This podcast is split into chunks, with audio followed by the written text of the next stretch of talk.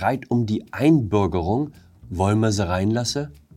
Im Kolonialismus-Seminar mit Gianni Infantino und der arme Robert, warum unser Wirtschaftsminister schlechte Laune hat. Hallo und herzlich willkommen zu einer neuen Folge von 9 Minuten Netto. Mein Name ist Jan Fleischauer, ich bin Kolumnist beim Fokus und wir schauen hier gemeinsam auf die Lage in Deutschland. Große Diskussion ums neue Einbürgerungsgesetz. Solle man sie reinlassen? Solle man sie nicht reinlassen? Ich verstehe die Aufregung nicht ganz. Statt nach acht Jahren kann man in Zukunft schon nach fünf Jahren Deutscher werden. Bei Musterausländern geht es sogar schon nach drei Jahren. Die Union warnt davor, den Pass zu verramschen. Ich weiß nicht, ob Sie sich bei der CDU mal die Zahl der Anträge angesehen haben. So ein Ran auf den deutschen Pass gibt es jetzt auch nicht. Da ist jedes Sonderangebot beim Mediamarkt aber heißer nachgefragt. Mich beschäftigt eher die Frage, wie man die Leute, die hier leben, dazu bringt, sich in die Arbeitswelt zu integrieren. Ich habe mir mal die Erwerbsquote bei syrischen Flüchtlingen angesehen. Zwei Drittel hat bis heute keinen Arbeitsplatz. Was ist denn da schiefgelaufen? Es ist verrückt, aber wir klammern uns an die Illusion, dass alle, die als Flüchtlinge kommen, irgendwann in ihre Heimat zurückkehren werden. Deshalb bringen wir sie in Sammelunterkünften unter und erschweren ihnen die Arbeitsaufnahme, weil wenn Sie hier arbeiten würden, könnten Sie ja Fuß fassen. Und das wollen wir nicht. Es sind ja Flüchtlinge. Das Gleiche gilt für Asylbewerber. Da sind die Regeln noch strenger. Ich würde es genau umdrehen.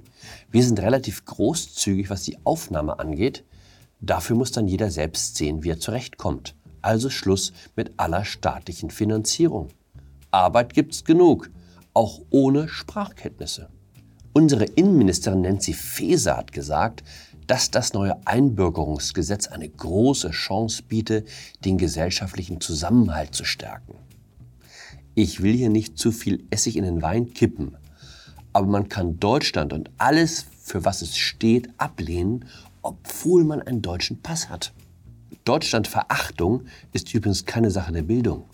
Das ist ein Buch, das linke Autorinnen vor drei Jahren veröffentlicht haben. Titel eure Heimat ist unser Albtraum. 210 Seiten, warum man Deutschland scheiße findet. Und fast alle haben einen deutschen Pass. Welche Meinung haben Sie zu FIFA-Chef Gianni Infantino? Ich hielt ihn bislang für einen Funktionär, der vor allem etwas davon versteht, wie man sich den richtigen Leuten andient und dabei die Taschen voll macht. Das hässliche Gesicht des Weltfußballs, der Gollum des Sports wie man als Kolumnist doch daneben liegen kann. Der Mann ist ein Genie der Einfühlung, ein Leuchtfeuer des Fortschritts, wonach nicht mehr entscheidend ist, als was man geboren wurde, sondern vielmehr, was man fühlt, dass man sei. Pressekonferenz zum Auftakt der Spiele, Auftritt Infantino. Heute fühle ich sehr starke Gefühle. Heute fühle ich mich als Katarer, heute fühle ich mich als Araber, heute fühle ich mich afrikanisch. Today I feel uh, gay. Today I feel disabled. Das ist ja besser als jedes Genderseminar. Selbstverständlich beherrscht der Mann aus der Schweiz auch die Codes des Antirassismus. Die Katari seien rückständig, weil sie ihre Frauen verschleiern und Schwule verfolgen? Für das, was wir Europäer in den vergangenen 3000 Jahren getan haben, sollten wir uns für die nächsten 3000 Jahre entschuldigen, bevor wir anfangen, den Menschen moralische Lektionen zu erteilen. Bumm, die Atomwaffe der Argumente. Wer so viel Schuld auf sich geladen hat wie der weiße Mitteleuropäer, soll jetzt mal ganz stille sein. Check your privileges, heißt es im Postcolonial Studies Seminar. Mir soll keiner kommen und sagen, die Ausführung eines korrupten Fußballfunktionärs könne man nicht ernst nehmen. Das sei doch nur billiges Gerede. Wenn jemand sagt, er empfinde sich jetzt als Frau oder als Mann oder als irgendetwas dazwischen, ist das vorbehaltlos zu akzeptieren, auch bei ihm. Jeder Widerspruch wäre eine Beleidigung.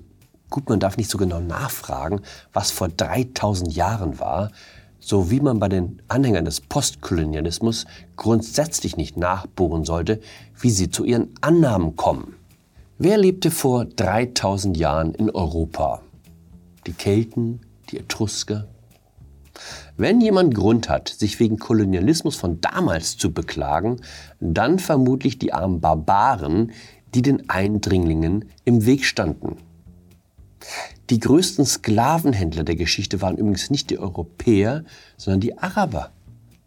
Über 15 Millionen Menschen gerieten durch sie in Gefangenschaft, darunter eine Million Europäer, eine Zahl, hinter der sogar der transatlantische Sklavenhandel nach Amerika zurückbleibt. Ich habe noch nie gehört, dass jemand Reparationen von Algerien, Tunesien oder Marokko gefordert hätte. Vielleicht sollten wir den Spieß mal umdrehen. Heute fühle ich mich als Sklave, heute fühle ich mich als Opfer. Apropos Katar. Die deutsche Elf ist raus, aber es gibt auch gute Nachrichten. Am Dienstag unterzeichnete der Energieminister eine Vereinbarung, wonach Deutschland künftig Flüssiggas aus der Wüste erhält. Ab 2026 und dann für anderthalb Jahrzehnte. 15 Jahre ist super erklärte Wirtschaftsminister Robert Habeck. Ich begrüße das sehr. Aber wird nicht immer gegen das Fracking in Deutschland das Argument angeführt, ab 2035 sei man ja fossilfrei und deshalb brauche man keine Bohrung mehr? Und jetzt reden wir über Gas aus der Wüste bis 2041? So flüchtig sind Zeitangaben in der Politik. Habeck sagt, Grundsätzlich gehöre es sich nicht, einerseits Frackinggas aus dem Ausland zu beziehen und andererseits dieses Verfahren im eigenen Land abzulehnen. Aber hier in Deutschland sei die Diskussion in der konkreten Situation nicht zielführend. Wegen der Kosten, der Genehmigungsverfahren und den zu erwartenden gesellschaftlichen Debatten. Also weil man ein paar Gesetze ändern müsste und es Debatten gibt, sagt man in Berlin, dann lieber Gas aus Ländern wie Katar. Da gibt es keine lästigen Genehmigungsverfahren und Debatten gibt es auch nicht. Was eben der Vorteil von autokratischen Systemen wie dem Wüstenstaat ist. Ich will nicht zu sehr auf Robert Habeck rumhacken.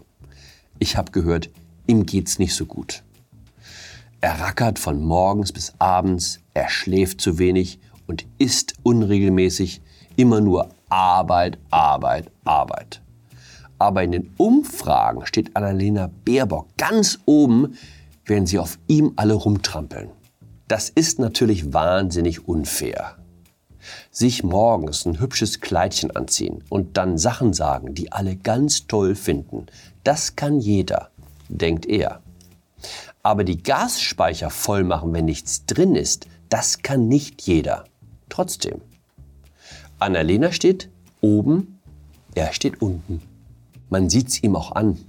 Hager, müde, von der Anstrengung gezeichnet. Kein Wunder, dass er im Fernsehen jetzt immer so gereizt wirkt. Das waren noch schöne Zeiten. Am Strand, bei den Ponys, auf der Bahn. Und jetzt, gestresst im Flieger, die Stirn sorgend zerfurcht. Da kann auch der beste Fotograf der Welt nicht helfen. 400.000 Euro für gute Habeck-Bilder, wie man lesen konnte. Die Leute schauen sich trotzdem lieber die Annalena an. Undank ist der Weltenlohn. In dem Sinne, bleiben Sie gut angezogen, bleiben Sie heimatverbunden, bleiben Sie mir gewogen. Ihr Jan Fleischhauer.